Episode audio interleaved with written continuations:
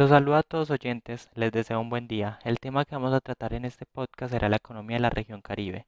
Primero que todo, el equipo está conformado por Brian Arango, quien nos hablará sobre la economía actual de la región, José Miguel Aristizabal, que nos contará sobre su historia económica, y mi persona, Sebastián Oquendo, que empezaría hablando sobre su geografía, cultura y costumbres. Ahora, entrando en materia, empezaremos por la parte geográfica, y para esto usaremos datos de la página web en colombia.com, que dice que la región Caribe está al norte de Colombia y tiene una extensión de al menos 100.000 hectáreas, limita al sur con la región andina, al oeste con la región pacífica, al este con Venezuela y al norte con el mar Caribe. Esa región tiene una extensión total de 132.218 kilómetros cuadrados, lo que representa el 11,6% del territorio nacional. Esta región está compuesta por los departamentos de Atlántico, Bolívar, Magdalena, Córdoba, La Guajira, César, Sucre y el Urabá antioqueño. La ciudad de Barranquilla es la más poblada y extensa de la región Caribe, seguida de Cartagena, Santa Marta, Montería y Valledupar. Se estima que el 15,7% del total de la población es afrodescendiente y el 6,8% es indígena. La región Caribe se caracteriza por su clima cálido y sus espectaculares playas.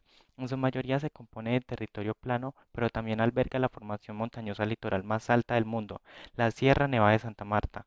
En sus costas se encuentra el santuario de Ciénaga Grande de Santa Marta, compuesto por manglares de bosque, ríos, caños y pantanos.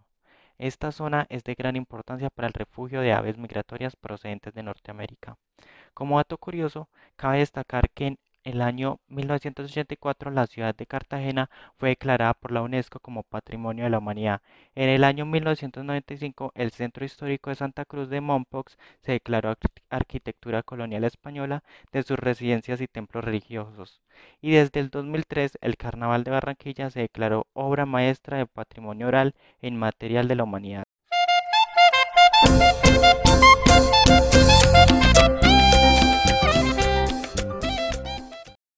Cuanto a cultura, en la página de la región Caribe nos dice que la región Caribe colombiana es un sector muy particular de la geografía del país. Allí converge un mestizaje cultural resultado de la mezcla de los elementos amerindios, africanos, españoles y por supuesto árabe-judía. Esta última originada en migraciones puntuales tardías que asentaron en territorio caribe. La identidad cultural es sin duda su sesgo más dominante.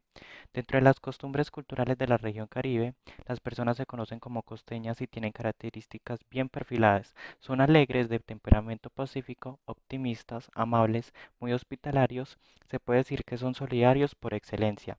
El gusto de los caribeños por los aires folclóricos de la región Caribe y por los festivales, reinados carnavales, ferias y muchas otras expresiones autóctonas colectivas son bien conocidos.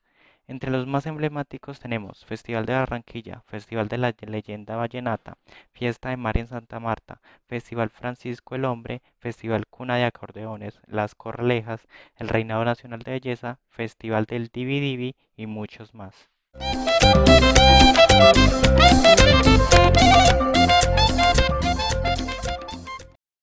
Bueno, buenas noches para todos. Eh, yo les voy a hablar un poco sobre la historia económica de la costa caribe. Les voy a hablar sobre algunos antecedentes ocurridos durante los siglos XVI y XVII. Bueno, el descubrimiento de la costa caribe colombiana por parte de los españoles se dio a comienzo del siglo XVI, entre 1500 y 1525. El mar, los ríos y las ciénagas condicionaron la locación de los principales asentamientos de la región, de la región por ser fuentes de alimentos, agua fresca y vías de comunicación para el comercio. El establecimiento de los españoles en la región caribe incluyó la puesta en marcha de un sistema económico basado en la encomienda y la parcería, sistemas que favorecían tanto la explotación y, y dominación sobre los indígenas como el saqueo de las riquezas. Estos sistemas productivos adaptados por los indígenas por imposición de los conquistadores facilitaron la formación de haciendas ganaderas y el aprovechamiento de la tierra con cultivos principalmente de maíz, yuca y plátano. Y es así como la estructura productiva y económica de la región ha tenido su base en el sector primario. Durante el siglo XIX la agricultura se desarrolló en pequeñas parcelas que se hacían donde las condiciones de suelo y el mercado ofrecían ventajas debido a la falta de mano de obra, la tecnología atrasada y precarios medios de transporte. Entre los cultivos que predominaban en la región estaba el arroz que llegó a difundirse entre los agricultores de Bolívar, el cual era de buena calidad y, abastecía la provincia de Mangagué, de y otros mercados. No obstante, esta expansión se interrumpió en la década de 1880 por plagas de langostas que de manera recurrente destruían las cosechas, lo que llevó al gobierno a permitir la importación de alimentos de Inglaterra y Estados Unidos y la región se convirtió en importadora de arroz. Bueno, como tal, estos son algunos antecedentes eh, que se pueden pues como mm, enfatizar en cuanto a la economía del Caribe colombiano.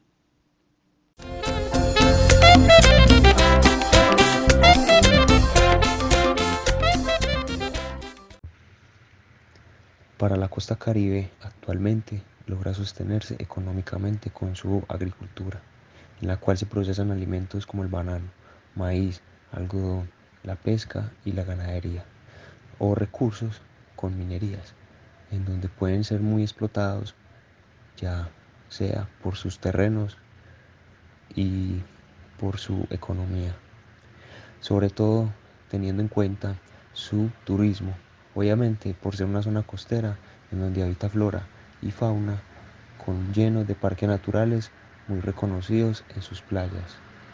Este es un tema demasiado importante porque el gobierno central ya no quería invertir en infraestructura costera, ni querían llegar grandes inversionistas a abrir el mercado para poder exportar, teniendo así una negativa industrialización, además un crecimiento demográfico excesivo que posee un aporte negativo que desvalorizó todo el mercado y los bienes de la costa caribe.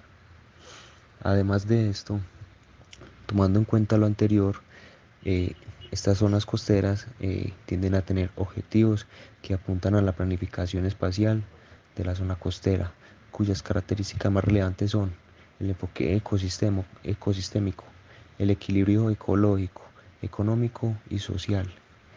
Eh, las metas y objetivos se dirían hacia el desarrollo sostenible, integración de todos los sectores y organismos, y entre otros los niveles de gobierno. Proceso participativo. Las partes interesadas asisten y colaboran activamente en el proceso. Son diferentes organizaciones que juntas con el gobierno y con las personas eh, que gobiernan pues las zonas eh, generan unos beneficios para estas zonas costeras. Para estas zonas costeras, lograr obtener buenas relaciones comerciales que contribuyan al crecimiento excesivo eh, de la ciudad eran demasiado importantes, ya que en el siglo XX se genera otro nuevo, otro nuevo conocimiento y otra nueva generación.